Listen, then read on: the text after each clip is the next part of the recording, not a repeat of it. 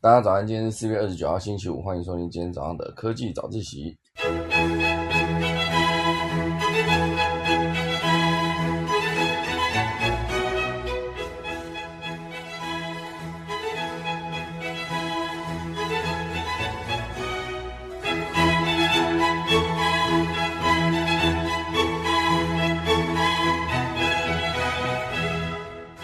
好的，今天要来跟大家分享几则消息哦，就是我们的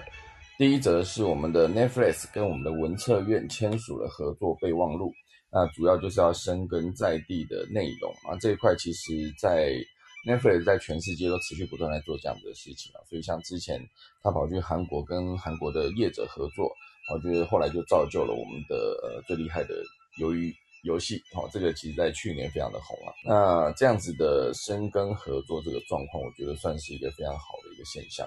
因为这就变成说会有更密切的合作，以及更完整的整套影音制作流程可以被看见。所以接下来就期待 Netflix 跟台湾的文策院可以持续打造出类似像《华灯初上》一样这样优质的节目。好，这是今天的第一大段。第二大段呢，会跟大家聊到就是 YouTube 的超级感谢功能哦，因为之前。讲了非常久好，所以这次算是一个正式在台湾的功能开放。那这个超级感谢功能其实就是有助于留住我们的呃影音创作者，我让他们可以更有机会在 YouTube 上面创作。那第三大段呢，会跟大家聊到就是我们的呃织带机王广野经济的故事哦。等下来钟声过后就要开始今天的科技早自习喽。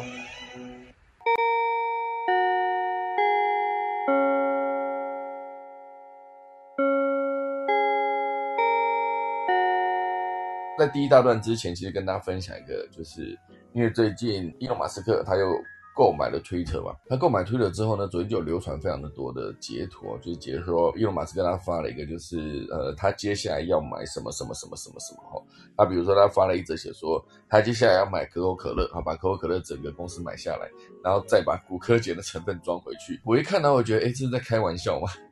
这是被网友恶作剧吗？就后来点进去他的哎那个 Twitter 账号，发现哎不是哎，他真的发了这篇文哎，而且他真的就是明确的说，如果他把可口可乐公司买下来的话，那就会把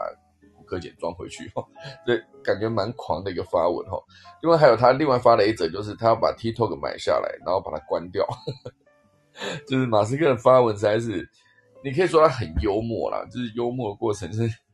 就是好像大家对于这个。呃，对于他开玩笑这件事情，就可以比较容易接受，好，所以他发了这么多文，感觉是非常有趣啊。那当然，这这里还有另外一则是跟可口可乐有关的消息，也是快速跟大家分享。标题是在商业周刊写的哈，他是写说可口可乐成为熊市的避风港，它涨价奏效哈，所以 Q one 的营收激增了百分之十六。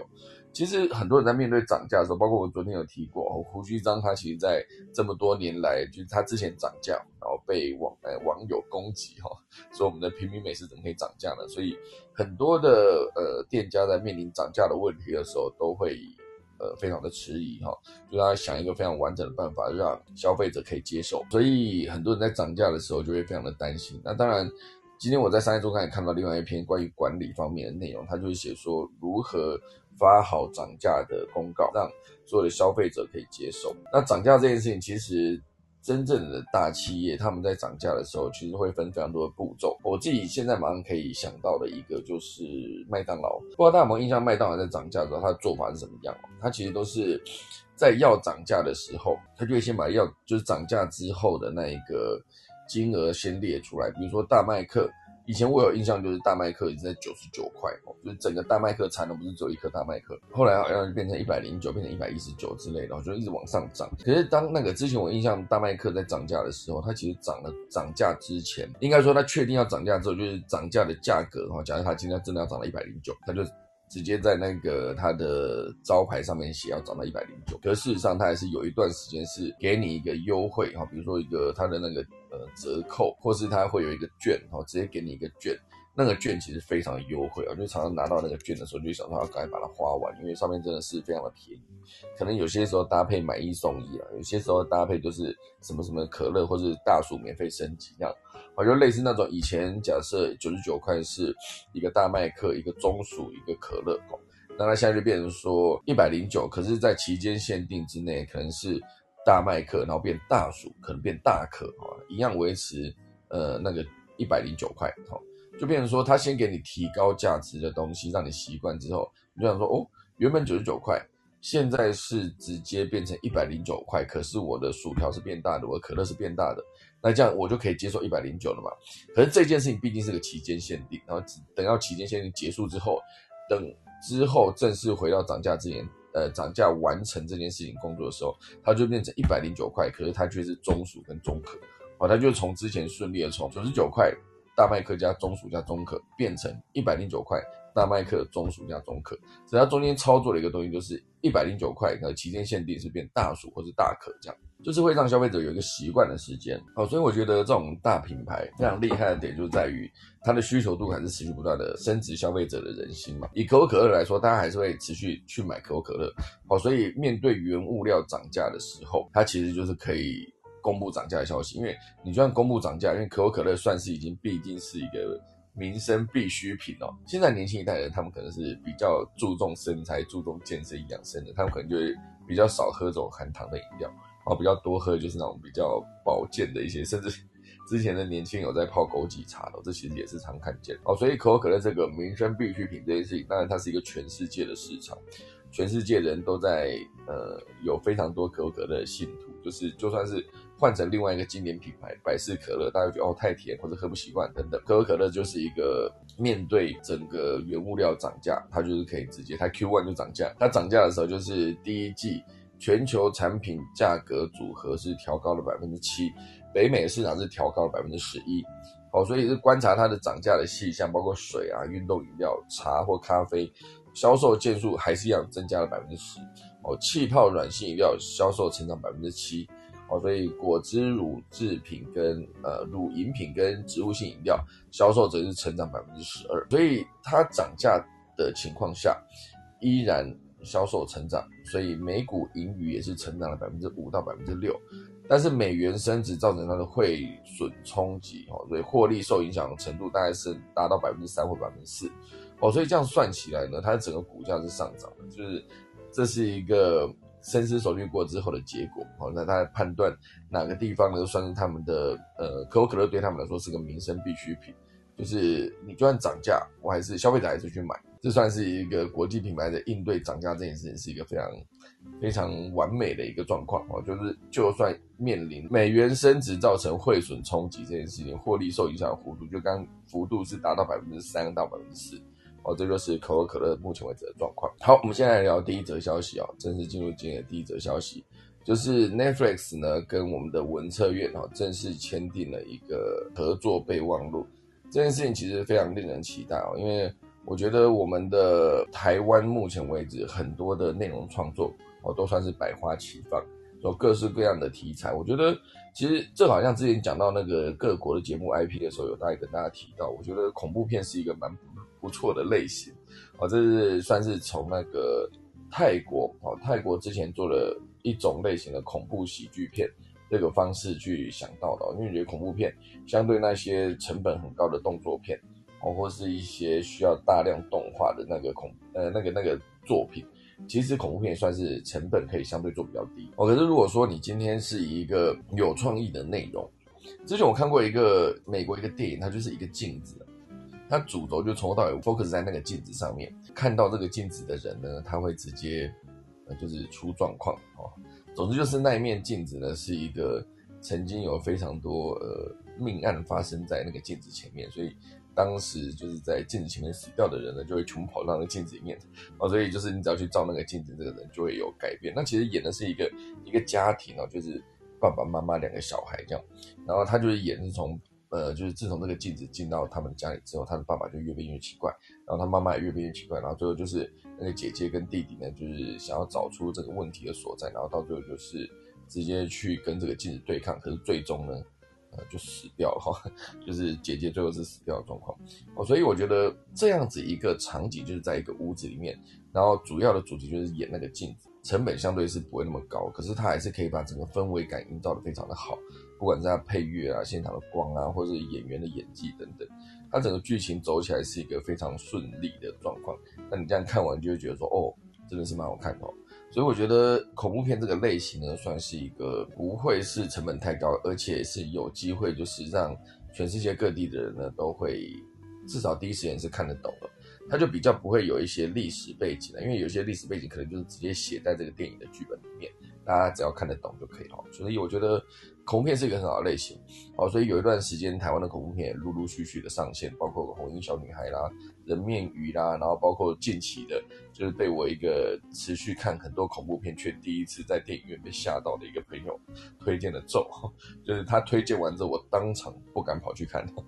因为我觉得能够被这一个这么常看那个恐怖片的人这样这样大力推荐，他说从头到尾的压迫感都非常的重。其实我觉得一个恐怖片来说，不管是鬼片还是它只是单纯的恐怖惊悚这种概念，我觉得那个压迫感才是最重要的。所谓的压迫感，就是它营造一种氛围，让你盯在那边了。就是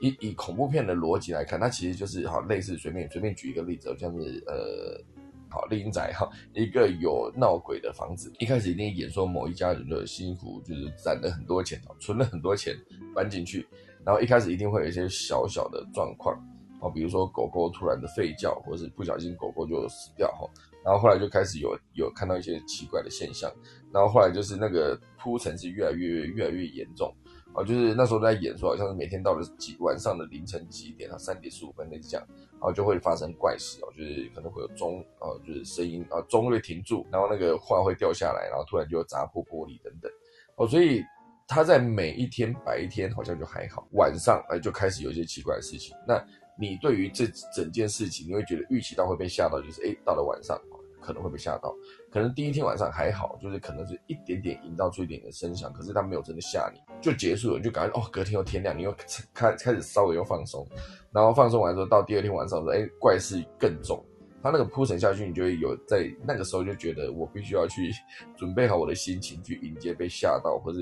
武装自己的心情，以免被吓破胆哦，这种感觉。我觉得他慢慢的晚上的状况越来越严重，到甚至后面后面某一天连白天都出现一个事情。那那个突然出现的白天的状况，就可能当然一个音效，或是他其实在演一个，我觉得那个氛围感也做得很好，就是那个妈妈在晒衣服，就是晒晒晒晒晒的过程中，然后就突然一个风吹过去之后，一块布就是盖过去，有一个人形这样。现在想起来就觉得有点恐怖，就他突然间白色也白天也出现了这个，不是白色，突然间白天也出现了这个来吓你的东西。它就会变成让你在那个无无防备的前提下，就让你被吓到，然后就这样铺成一路到了后来就越来越严重，包括他可能直接以为有状况就跑到地下室，就地下室的门被反锁，他上不来，然后这时候就是所谓的鬼最接近的那个第一次的先生，就直接在他旁边拍手拍两下。我记得那一次哦，那个拍那两下，其实真的是让现场所有人都吓破胆了。可是他其实并没有鬼出来，因为他在铺成这个拍两一双手出来拍两下这件事情之前。他其实就是在演说妈妈跟小孩在玩那种捉迷藏，因为捉迷藏其实就是拍两下，然后让你去猜那个人在哪里，然后最终你就找到这个拍手的人哦。所以在玩这个捉迷藏这个概念，直接把它套到地下室，因为其实某种程度上，地下室也是一个大家想到会觉得有一点点恐怖的地方哈。就是美国很多的家庭，他们地下室要么就储藏室。那储藏室其实就可以设定很多嘛，我觉得像我之前写，呃，之前有跟大家介绍的一个万用场景建造圣经里面有提到哦，你可以写出这个任何一个地方的呃五感哦，就是视觉、听觉、嗅觉、味觉、触觉，我就用这几个感官的方式来写某个场景。那你写到地下室，一定就是一些呃发霉的味道，或是昏暗的灯光，或是杂乱的东西。然后可能呃视觉上面看起来是杂乱啦，听觉上面可能会有一些，假设你有一些抽风机等等，就是那种闷闷的风扇的声音，然后主要就是那个味道，你可以直接想到就是，哎，我们家地下室其实也是有一点点发霉的味道，就是它不通风，所以空气的品质不会太好。我所以你把这所有东西建构起来之后，让这个妈妈一个女生哈，直接下到地下室，而且上面的门被反锁，她也打不开。那她手上唯一的手电筒又又那个坏掉，就那时候就所有状况就是，可能鬼就真的为了要吓你，就把那个手机的，呃，应该不是说手机，把那个手电筒的灯给弄熄灭。所以她唯一能做的事情就是画火柴，因为她手上刚好有一盒火柴，她画一根火柴能那个营造出的时间，就它亮度其实不会太长，或者是。第一根火柴也没什么事，第二根火柴也好像也没什么事，第三根火柴一滑下去的时候，那个手就啪啪突然跑出来，所有我在现场这波夸张，所有的现场观众都发出那呃呃那种吓到的声音。哦，所以当然那一幕我是不敢看的，我整个人 脸遮起来哈，很逊、很很不敢看恐怖片的一个人。所以我总之讲的就是那个铺陈这件事情，它其实是非常重要，就是它可以让你在很多你准备好要被吓的时候，哎，它没有吓你，然后当你放松的时候，它突然就吓你一下。我觉得当然有些时候是。他当你准备好要被吓的武装好你的心态的时候，他却在一个出其不意的地方，比如说刚刚讲那个拍两次手这件事情，他其实这个出其不意，可是你却吓破胆。哦，所以我觉得以一个恐怖片，其实严格说起来，不只是恐怖片了，任何的作品它其实都必须要有这个铺陈，铺得很完美。很多浪漫爱情喜剧一开始男女主角都是互相看不对眼哦，两个人都是互相彼此看他就不顺眼啊，我我男生看女生不顺眼，女生看男生也不顺眼。哦，他的概念会有点像是一开始不好，可是后来就是。突然间，某一个时刻，他过了这个时刻之后，突然间这两个人好像就变成感情非常的好，可是也不可能马上就是在一起了。所以他中间的铺陈一定就是一开始互看不顺眼，然后后来两个人就是发现对方其实不错，发现对方其实不错之后就有一点点好感，可是也不可能马上在一起。那慢慢感情就有一点点升温的过程中，一定会发生一件事情，让他们感情再回到就是一原始那个最起始的地方，甚至更差啊，就是。彼此原本是从一点点互看不顺，可是到后面是误解非常的深，然后到最后再用一个方式让他们解决这个误会之后，最终最终他们两个才真的走在一起。我这在很多的作品上面都是这个样子。你想想看，那个《当男人恋爱时》，他演的是这样啊，一开始那个流氓陈哥嘛，对不对？然后还有那个呃徐伟宁演的那个角色，他们两个一开始就是算是男生对女生有意思，可是女生对男生是没意思，他觉得这个流氓就在欺负他嘛。后来发现，哎，这流氓好像也不错，然后相信好像他真的可以跟他在一起，有一个好的家庭。然后到最后可能就是那个阿成就把那个钱拿去赌，然后就被黑吃黑输掉了。然后女生就失望，然后从此这段感情就分开了，分裂。然后到最后就是男生再回来到那个女生的身边的时候，最终他其实是以一个男生是有重病的状态。然后到最后就是呃，女生想要跟这个男生在一起的时候，其实女生啊那个男生已经过世了。我就在演这个中间的情绪的铺陈。很多的作品其实都是这个样子，所以如果说你在整个呃剧情感情正在往上加温的时候，你去做铺陈，然后不要让它这么快在一起，那符合观众的期待，就那个节奏是必须，比如说你旁边会有一些女二、男二哦，他可能会在旁边敲边鼓，或是会有一些反派就阻止这两个人在一起嘛，类似这样。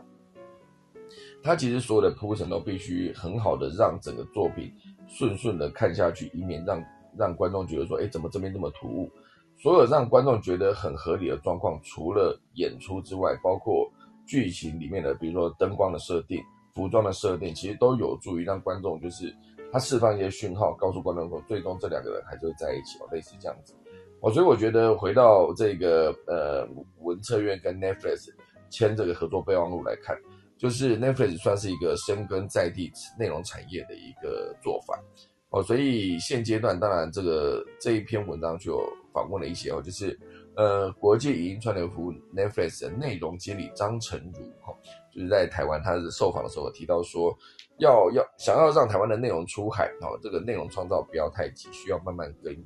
从那个题材的选择到整个制作的规划，因为很多时候有一些好剧本呢，它其实要么就预算不够，要么就找了错的导演来拍，要么更严重就是找了错的演员来演。好，所以急救章的状况下，一个原本很好的作品，它其实就会整个被搞砸。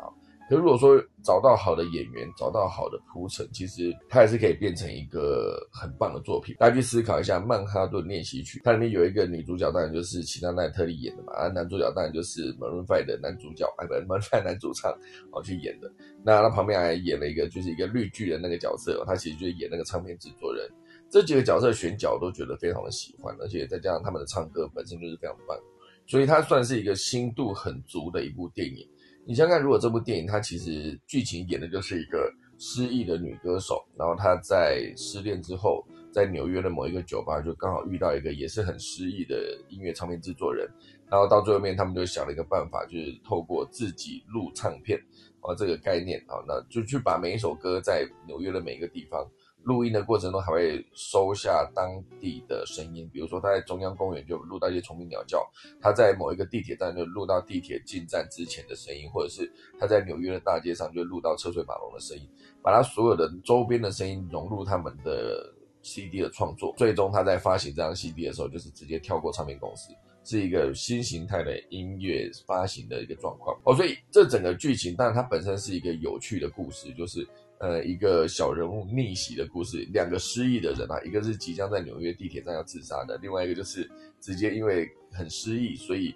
他没有办法把他的创作变成好的歌曲。其实这两个人都是算是一个互补了，因为歌手他写的歌，可是没有好的编曲帮他编。那音乐唱片制作人他想要推一些好的新人，可是始终找不到足够优质的新人，所以当他们两个碰在一起的时候，他就直接有一个创作的机会，最终就是把这个 CD 做出来。好，所以你说它的剧情虽然是我觉得蛮励志的，可是如果说这整个作品它完全换了另外一组人来演，就当他选角错误的时候。他可能就没有办法变成一个像这支这部片这么红，因为当时确实很多人是因为哇，这是 Maroon Five 男主角去演的电影呢，那里面还有 Maroon Five 打亲手打造了非常多首歌，所以直接去看那个新度，当然就里面很喜欢，然后也在那个同时发现哇，其他奇拉奇拉奈特利，奇拉奈特利，他竟然唱歌这么好听，我觉得很多时候。任何一个好的作品都必须有足够的铺陈，铺陈不够的情况下呢，你一贸然推出，那可能就会直接滑铁哦。所以像这边呃，再回到这则消息，他会写说，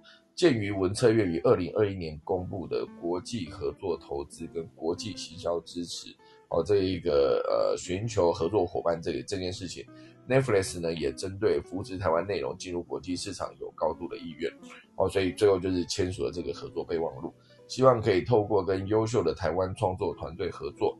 然后之后能够携手为台湾跟全球观众推出更优质的华语影视内容。哦，所以呢，这边当然还有去分析一下，就是所有走向国际的剧本呢，都必须先从说服本地的观众开始。哦，所以回顾近年来 Netflix 对台湾华语内容的努力，哦，从谁是被害者啦，比悲伤更悲伤的故事影集，或者是近期热门的华灯初上。全部都是在决定剧本公布团队到影片上架之后，始终都能让观众感到非常惊艳啊！其中《华灯初上》更是从第一季八集开始就一直是观众的热门话题，不管是场景，不管是造型，都或者是一直到最后面都充满悬疑的剧本呢，都让人非常的惊艳。我觉得从场景造型这件事情来出发，大家可以去思考一个点，就是后来大家办什么派对都好，我们就走华灯初上风。就会让我这种就是很不喜欢做主题 dress code 的人呢，就每次我遇到 dress code，我就觉得我很懒，你知道吗？因为我自己的衣服就是白衬衫跟牛仔裤。那你华灯初上梦我要去弄什么，我就必须弄一个比较有味道的那种西装。那你头发要不要换？你眼身上的配件，就一定会有那种人，非常拼命的去把全身上下的整组弄得好好的。我每次站在这样子的人旁边，就哇塞，这人真用心。然后同时对比下，就是我是一个非常不用心的，因为我就是很不愿意去 玩这种东西的人。我说，如果说今天那个大家就说好，我们今天的那个圣诞趴的主题就是红色风这样子，我可能听到红色风的时候，我就会直接穿我的西，呃，我的白衬衫跟我的牛仔裤，然后身上挂一支红笔，啊，红笔就是我的红色风。我今天还是有红色，你还是必须让我进场，因为我毕竟我身上有一支红笔啊，就是一个很不认真的玩 dress code 的人。好，当然有些人非常热衷啊，就是各式各样的万圣节就把自己扮装，花了五个小时、八个小时去把脸上画一个那个什么丧尸妆，然后类似这样。好，所以总之呢，这边讲说走向国际的剧本是要先从说服本地观众。那现在当大家都愿意在各式各样的活动 dress code 办华灯初上的时候，其实他真的就是算是说服了本地的观众，因为包括从那时候大家对调通文化的好奇，以及整个那个最终呈现出来的效果，对大家看完之后的影响。我觉得他就回味一下那一个年代的很多东西哦，所以他从美术到服装道具，应该是化妆发型都非常的认真。所以总之呢，就是根据 Netflix 的统计，第一部上架之哦，华灯初上第一部上架之后，雄霸台湾 Netflix 前十名长达十一周。第二部上架的时候也是有七周的好成绩。那第三季上架隔日呢，就空降 Netflix 台湾区第一名之外，也同步提供了包括英文、巴西、葡萄牙语或者西班牙语。泰语等四种语音的配音的选项，让更多海外的观众呢能用自己熟悉的语言观看。我之前看了一个作品，因为我不知道为什么看看到一个就是听觉障碍的人使用的字幕，因为他听觉障碍，他没有听到没有办法听到里面的声音，所以他今天在呃字幕上面也曾经，就是他会告诉你说现在是有一个恐怖的音效，我现在是有一个悬疑的音效，然后现在有一个欢乐的音乐。他每一个音乐进来的点呢，他其实都跑这个字幕出来，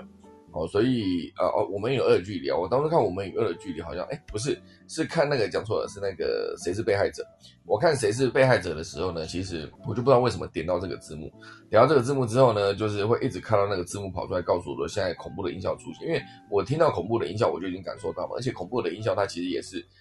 它会淡淡的出现，淡淡的结束，因为任何好的音效都不会让你发现它的存在，包括配音配乐也都是。我觉得在这个时间点，你感受到这个音效，它其实是很自然的。那如果说你今天字幕上一直提醒我，我就会完全的分心了。我就觉得这个音效这时候出来非常的棒。那你为什么要用字幕提醒我啊？后来我才知道说，我原来是调错字幕。所以我觉得很多的细节真的会影响任何观影的体验。哦，所以以 Netflix 这边来说，就是全世界红的当然就是从最早的纸房子哦，然后呃到鱿鱼游戏哦都非常的。红，那当然以华灯初上这件事情，也许有机会就红到世界各地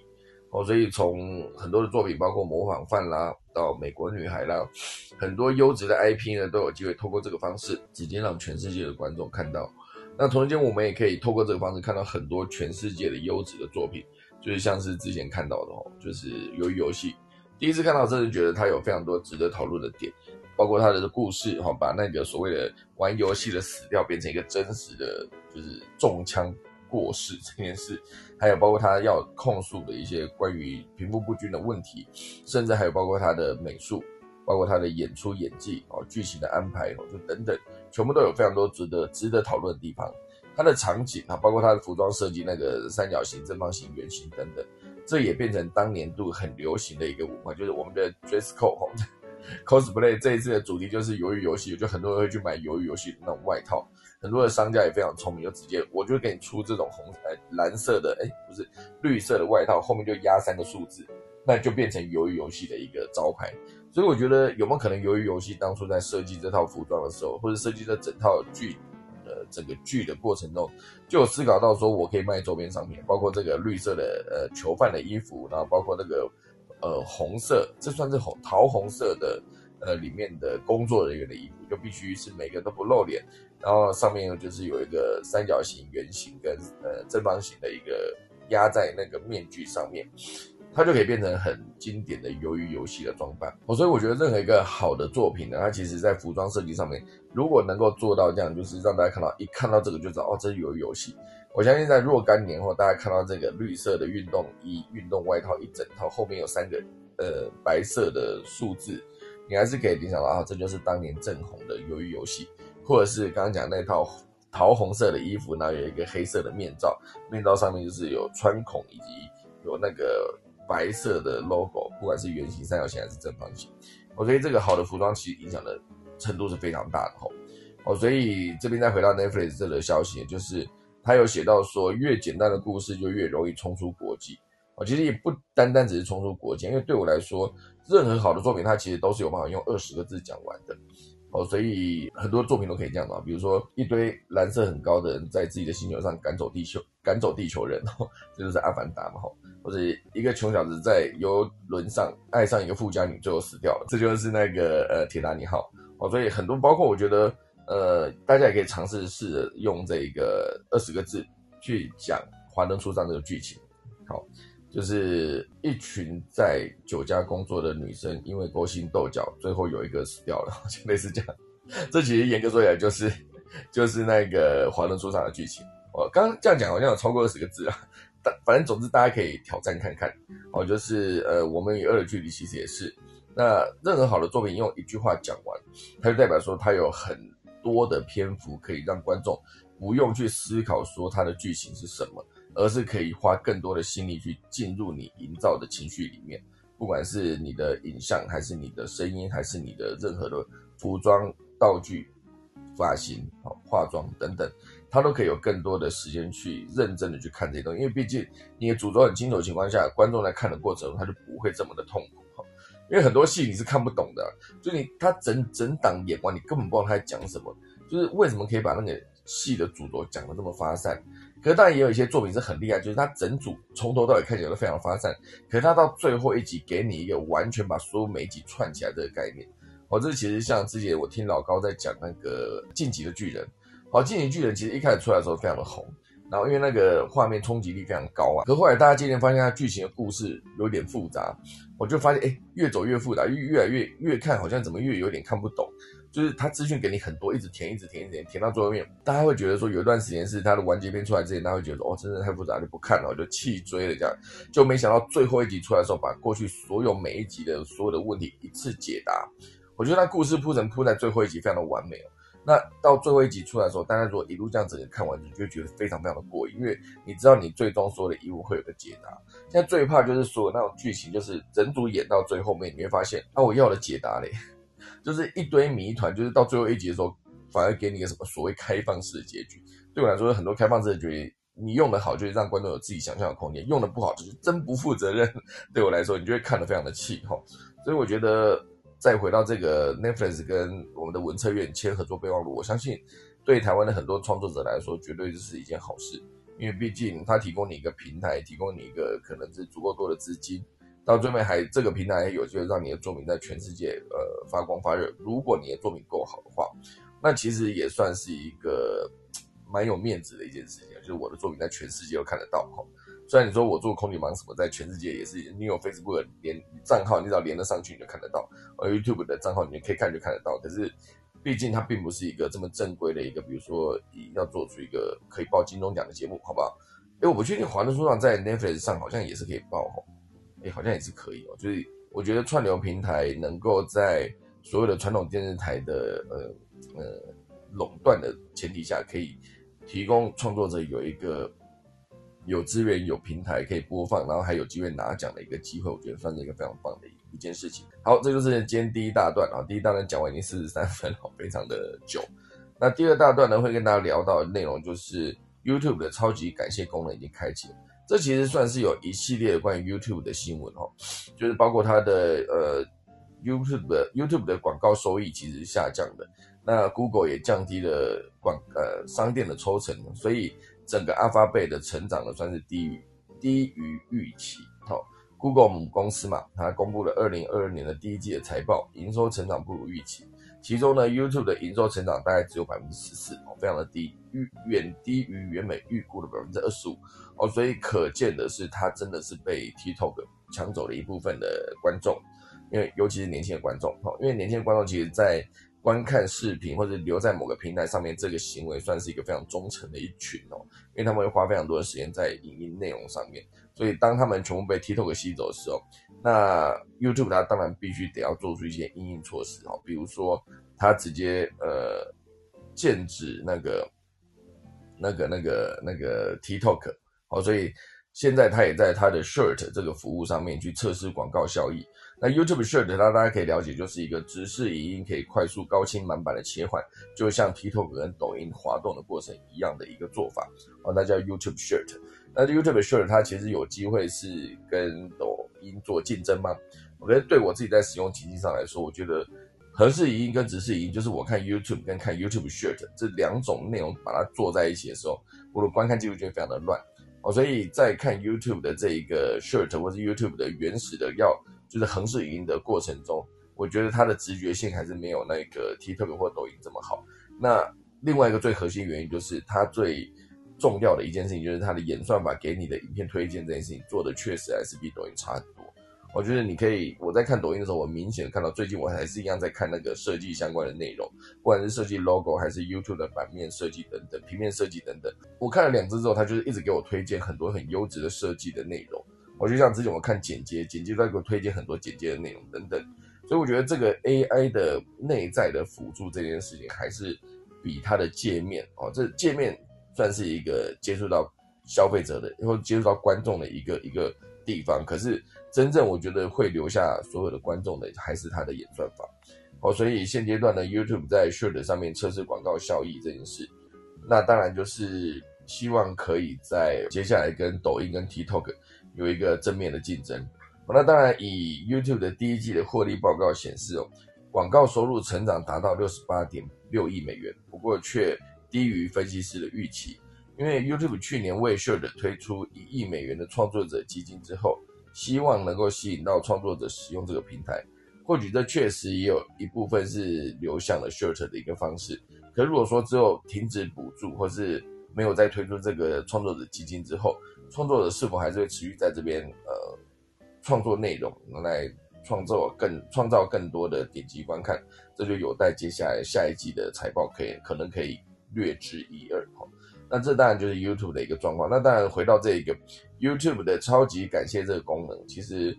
本来是呃不在台湾推推行哦，就是一开始推行的时候一定都是在北美嘛哈，所以很多人就在去思考说，现阶段包含台湾在内的六十八个地区之中，只要符合资格的所有 YouTube 的合作伙伴创作者，都有机会使用超级感谢的功能。超级感谢就是一个可以直接让创作者拿到抖内的一个方式。可是我觉得已经很多人在这个方式出来之前，已经找到自己的获利模式了。就比如说他开一个蓝星金牛或者是绿界，他其实在底下放一个链接，任何的网友只要看了这个作品喜欢，或者是直直接在 YouTube 的 YouTuber 直播的过程中，他都可以留言哈。比如说很多的呃直播主也很厉害，会直接在上面说。呃，如果你今天觉得我讲的东西的选项答案应该是一，那你就按个一啊。如果你觉得哦，你觉得认同就按个一，如果不认同就按个二哈，就可以第一时间用很简单的方式跟他所有的观众互动，或者是他直接跟大家讲说，就是做内容非常的辛苦啊，希望大家有空的话可以点点底下的那个呃赞助按钮，那赞助按钮点过去可以直接连到某个金流的支付系统，那他就可以让观众选择，你可以直接刷卡或者你可以直接汇款。那方式也很简单，就是他可能会先帮你定几种，比如说是呃零点九九美元就三十块，或是二点九九美元就是九十九块，类似这样子，或者在在网上就是随便你想要用多少钱哦，自己可以决定用抖内的金额。那很多的听众他每一天都在听这些 YouTuber 的创作的一些内容，或是直播收集一些资讯的直播，这一些持续听的过程中，他就会对这个人感感到非常的亲切哈。那最终你会觉得说，当他也说。哎，做影片非常辛苦啊！大家有机有机会啦，不勉强，大家可以来抖那一下。我就像我之前在看一个《世纪帝国》的 一个 YouTube YouTuber 啊，他其实每次都要认真的讲解《世纪帝国》嘛，就是一样。常常我看很多人在讲解比赛这个过程中，就是我追踪的这个人，他讲话的口齿就比较清晰，某种程度上蛮幽默的，因为他分析的也算是蛮精彩跟全面的，就是感觉真的很像在转播一场很精彩的比赛这种感觉。就是紧张的时刻，他语速加快，整个情绪高涨，然后那个节奏也是画面切来切去，就可以直接告诉你说，现在甲乙对阵两方，他们到底是用什么方式去抢占一个先机，或是哪些地方是直接出了一个致命的错误，他都可以第一时间抓到，那就告诉你。哦，所以我在看他的影片，其实哇，认真想起来已经看了两三年了哈。可是他就是会有一个会员订阅制，然后就是可以直接提供他的会员就是赞助计划。他所以，他常常在，我就常在看他在发文的时候，或者在直播过程中，他就会提到说，他有一个正职工作哦，非常的辛苦。那所有的 YouTube 的呃《世纪帝国》的影片讲解，其实也不止《世纪帝国》，他有其他游戏也会分享哦，就是攻略等等。那本身算是一个游戏玩的非常好的一个玩家哦，所以当他今天就告诉大家说，他其实就是下班时间熬夜做影片，然后希望大家多多支持的时候，就是会得到非常多网友的赞助。后来我仔细看看，他有一次他发了一篇文，写说他的。呃，目前为止的订阅总数，订阅总数就是人数乘以订阅金额嘛。比如说，它分了好几个等级哦，比较高的订阅等级是在多少钱然后比较低的，比较最初阶大概多少钱？然后每一个阶层都有多少人这样？然后你把所有的钱加起来乘一乘，哇靠，六七八万嘞！那我说，哎，你有六七八万，你为什么不直接全职来做你的 YouTuber 就好哈？就是他正职工作，也许可能正职工作也很高，或者是他可能。每个月支出本来就很高，所以这个六七八九万的这个这个订阅总数加起来，就是算是他另外一笔收入哦，这种概念哦，所以我觉得认真做的话，他其实还是可以有吸引到非常多的支持者哦，所以超级感谢这个功能呢，Super Thanks，就像超级留言跟超级贴图一样，这项功能呢，不仅为创作者提供额外的收益来源，也让创作者可以加深跟观众之间的情谊，好，所以透过超级感谢这个方式呢。粉丝也可以向他们喜爱的创作者表达支持哦，所以运作方式是这样子的：观看 YouTube 的影片的粉丝呢，可以购买价格介于二至五十美元哦的当地等值货币不等的超级感谢哦，两美元就是差不多六十块哦。你可以告诉你的听众说，哎，可以请我喝杯咖啡这种概念，六十块买得起咖啡吗？呃，在 Seven 在全家买得起哦，在星巴克六十块就买不起哦。是五十美元算起来，五十乘以三十就一千五哦，蛮高的。五十元哦，如果你真的很喜欢这个人，你可以实时抖内他五十元，或者是用订阅制哦。订阅制就是会有一个那个专属内容，就是你会你想看专属内容就去做订阅制。就像我那天在划老高的影片，我发现，哎，他有一支影片是写说，当你被打了一巴掌之后，那就刚好在最热点的威尔史密斯打人一巴掌那时候，他就推出了这支影片。后来我想着看一下，说，哎，它是个会员专属，我不是会员，所以我看不到这支影片。哦，所以它的运作方式可以是用呃超级超级感谢这个方式，可以让粉丝加重更多的呃喜欢你的抖内。那另外一个方式当然就是你推出了会员专属的频道，哦，这其实也是蛮重要的一个方式。好，那这就是今天第二则，第三大段呢会跟大家聊到这个呃一个故事。第三则讲的是商业周刊里面有一则报道，他就在写说有一个呃台厂女哈，就是用卖美妆的方式好去卖机器，好，这其实就是一个呃织带机网哈，织带就是这个编织的织哈，带就是那个带领的带哈，织带机网哈，所以这间公司叫做广野金机。它的董事长呢叫做郑金华，这其实这个是一个位在桃园新屋工业区的一个公司，哦，它其实是一个一九六四年成立的，董事长叫郑金华，它主要的商品就是高速织带机，二零二一年的营收呢是六亿元，年成长百分之三十哦，非常高，它的地位是台湾唯一以及世界第二大织带制造厂，很厉害哦，台湾。唯一台湾不要说第一了，它是唯一哈，就做织带起家，然后一路做到发光发热，在全世界做到世界第二哦，非常厉害。这个是呃高速织带机的一个制造商。生活中常见的带类制品哦，就是不管是 Kevin Klein 内衣的松紧带，到 B N W 的车用安全带哦，都是由这间公司出产的织带机制造出来的哈。那像是一些工业用的重磅带哦，全球更是仅有台湾广野跟瑞士大厂。穆勒两家具有生产技术哦，所以真的很厉害哈。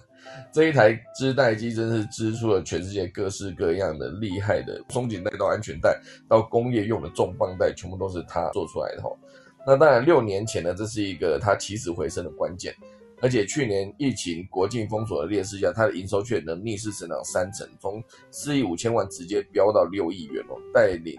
呃就是站稳台湾织带机的机械龙头。它到底做对了什么？因为当时也是面临一个对岸的成本竞争哦。其实对岸就是直接用它的成本价来当做售价，就是告诉你说我不赚钱也是要跟你拼哦。它的当初面临这个杀价竞争的时候，它市占率一气从七成掉到不到两成。你想想看，我原本的市占率是百分之七十，后来掉到可能一成多，其实很恐怖哈。所以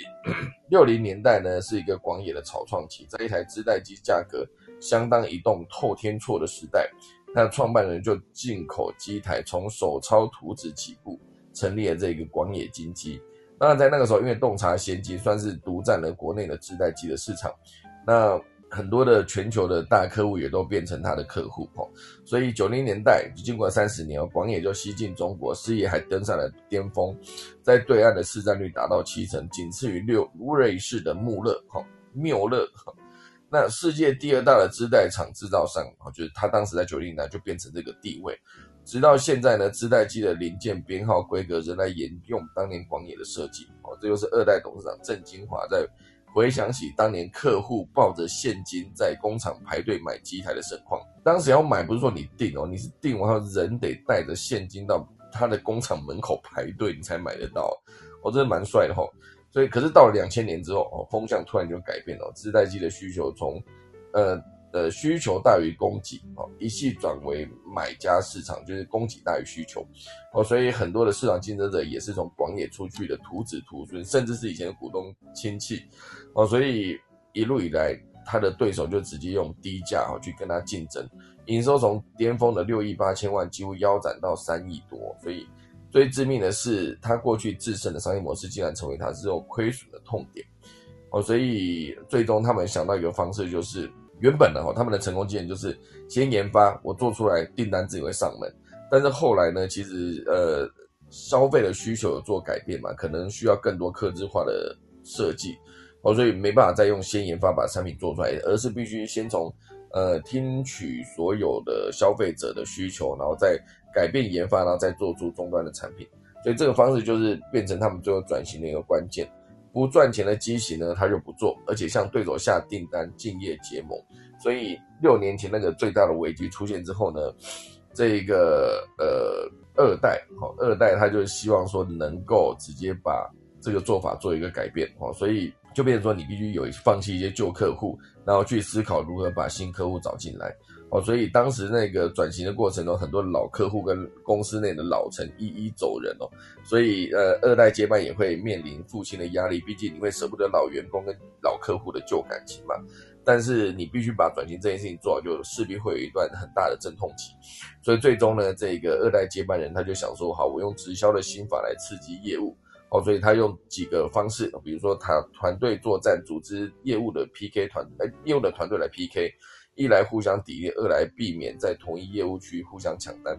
二就是用多元的奖金，因为奖金制度又形成业务的 KPI 嘛，越细致越精准的奖金分类就越能加速转型的目标。第三就是数位电商，它不只是在网页上面架一个网页，而是优化数页数位的界面来做最好的陌生开发，哦，替机台拍摄影，然后还让疫情期间呢，就是谈成了很多远距的生意。所以他的从制度改革角度去出发，因为我觉得很多时候我觉得制度会决定服务。啊，就你今天就像我昨天讲的嘛，呃，卖啤酒，如果今天厂商给你的呃 KPI 是你卖出啤酒之后，你拿那个你卖一罐啤酒把把那个瓶盖留下来，哦，A 厂商给你零点五毛去买这个瓶盖，B 厂商给你两块去买这个瓶盖，你当然就会毛起来卖 B 厂商的这个产品。哦，所以这也是很多时候一个竞争可以做的一个这个方式。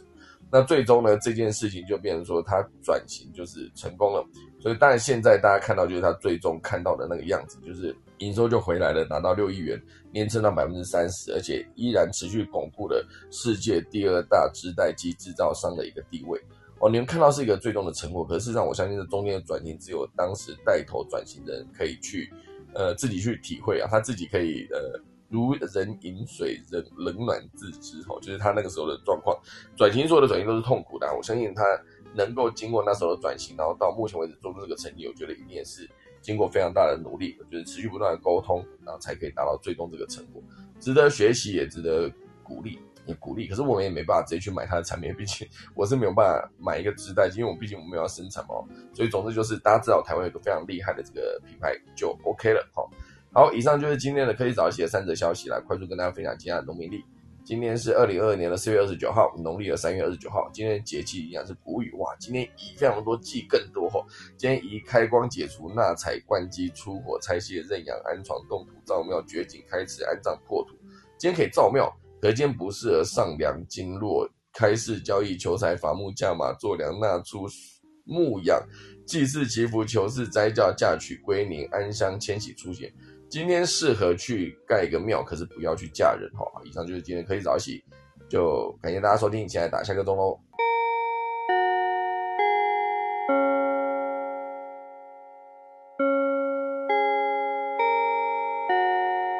好的，感谢大家收听。那我们今天科技早起呢，就是哎，我们看到何明老师跟郭外比都在现场哦。哎，老师今天有空吗？老师早安。嗯，早早早早早，早早。呃，刚刚其实，哎，我刚刚好像在看标题，今天提到那个 YouTube 超级感谢，超级感谢对，那个呃，它这超级感谢功能现在好像是开在 APP 版嘛，网页版我不知道有没有。那嗯，其实就是直接抖内。那我是觉得这个当然就是有个趋势是，呃，创作者可创作者的经济嘛，越来越盛行，就是你创作者直接跟。你的支持社群连接，呃，我觉得像 NFT 的趋势也是这样。可是就是说，创这创作者有没有办法经营一个社群？我觉得在如果以 YouTube 这功能，当然就是直接以钱的方式来表示。那可是创作者事实上也可以经营一些服务嘛，哈。所以你如果是 NFT，你可以看到就是说。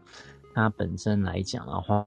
呃，在这个 NFT 发行的时候，在未来，呃，我们不要讲说元宇宙或真实世界的一些应用，我觉得这是有一些延伸性的，那是可以做一些社群的参与的经营啊。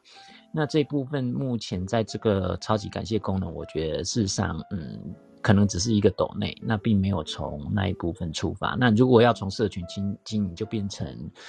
YouTube 的 YouTuber 必须要从自己的一个另外的社群再重再重新做一次，那我是觉得有点可惜啦。其实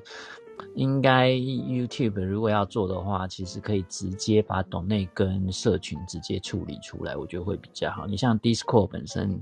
呃，它也是有机会，就是说直接从各式各样的聊天的功能，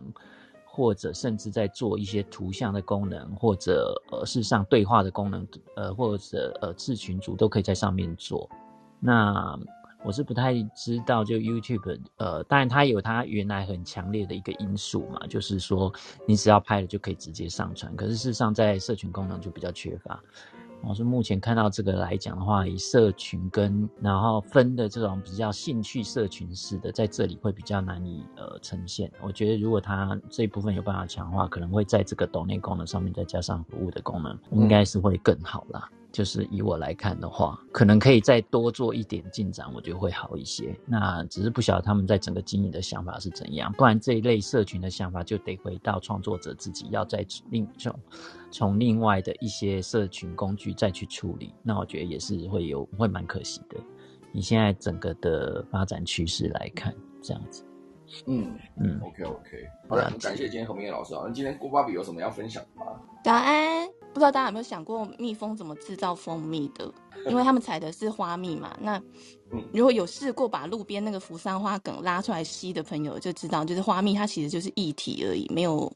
蜂蜜那么浓稠。然后因为花蜜的成分当中，就大概有百分之八十是水跟一些比较复杂的糖分这样子。那蜂蜜它的产出是有个 SOP 的，那这个生产线是一个就是化学过程，就是消化反转，然后活性到蒸发这样子。工蜂它就是会把花蜜吸到专用的胃里，叫做蜜胃或是蜜囊，然后里面有一个就是葡萄糖转化酶，可以把花蜜里面的双糖、蔗糖发酵转化成单糖的葡萄糖跟半乳糖。简单说就是我们吃的就是它的呕吐物啦，因为它有吸到胃里，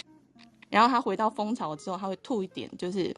花蜜给负责加热的蜜蜂作为蜂巢燃料，然后再吐一点给内勤的蜜蜂开始制造蜂蜜，然后这个时候它会开始就是疯狂的拍打翅膀去扇风，然后边吞吞吐吐嘴里的花蜜。那在讲不出话的半小时中呢，那个花蜜的含水量它就会蒸发，蒸发到低于呃百分之二十。那最后再把这个蜜吐到就是呃蜂巢那个六角形的那个蜂巢洞里面，然后用蜂蜡把。呃，蜂蜜密封起来，等它熟成。因为蜂巢里面它大概温度是保持在三十五度左右，那这个熟成的过程大概就需要一周。那蜂蜜大家可能就是可以想一下它有多珍贵哦，可以再带给大家一个数据。因为蜜蜂的体型就是非常小嘛，但是它必须要采一千朵以上花的花蜜，才可以把它的蜜味填满。然后他们在冬呃冬眠的几个月也是靠蜂蜜来维生的，因为。蜂蜜的含水量非常低，所以细菌跟酵母菌都不能在蜂蜜当中存活。所以，早安，早早早。嗯，我跟呃呃跟大家分享一个那个，不知道大家有没有想过蜜蜂怎么制造蜂蜜的？嗯，因为他们采的是花蜜嘛。那如果有试过把路边那个扶桑花梗拉出来吸的朋友，就知道，就是花蜜它其实就是液体而已，没有蜂蜜那么浓稠。然后因为花蜜的成分当中，就大概有百分之八十是水跟一些比较复杂的糖分这样子。那蜂蜜它的产出是有个 SOP 的，那这个生产线是一个就是化学过程，就是消化反转，然后活性到蒸发这样子。工蜂它就是会把花蜜吸到专用的胃里，叫做蜜胃或是蜜囊，然后里面有一个就是葡萄糖转化酶，可以把。花蜜里面的双糖、蔗糖发酵转化成单糖的葡萄糖跟半乳糖，简单说就是我们吃的就是它的呕吐物啦，因为它有吸到胃里。然后它回到蜂巢之后，它会吐一点，就是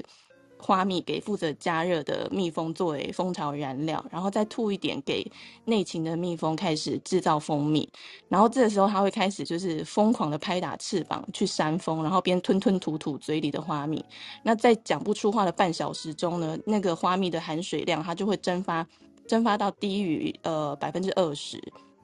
那最后再把这个蜜吐到就是呃蜂巢那个六角形的那个蜂巢洞里面，然后用蜂蜡把呃蜂蜜密封起来，等它熟成。因为蜂巢里面它大概温度是保持在三十五度左右，那这个熟成的过程大概就需要一周。那蜂蜜大家可能就是可以想一下它有多珍贵哦，可以再带给大家一个数据，因为蜜蜂的体型就是非常小嘛，但是它必须要采一千朵以上花的花蜜，才可以把它的蜜味填满。然后他们在冬呃冬眠的几个月也是靠蜂蜜来维生的，因为蜂蜜的含水量非常低，所以细菌跟酵母菌都不能在蜂蜜当中存活，所以蜂蜜才不需要放冰箱。嗯，有兴趣的朋友可以搜寻 Life Science 的报道，了解更多细节。以上跟大家分享。好，总之呢，这就是今天的科技早自习。等下打完钟声呢，就要先结束今天的节目，来谢谢大家喽。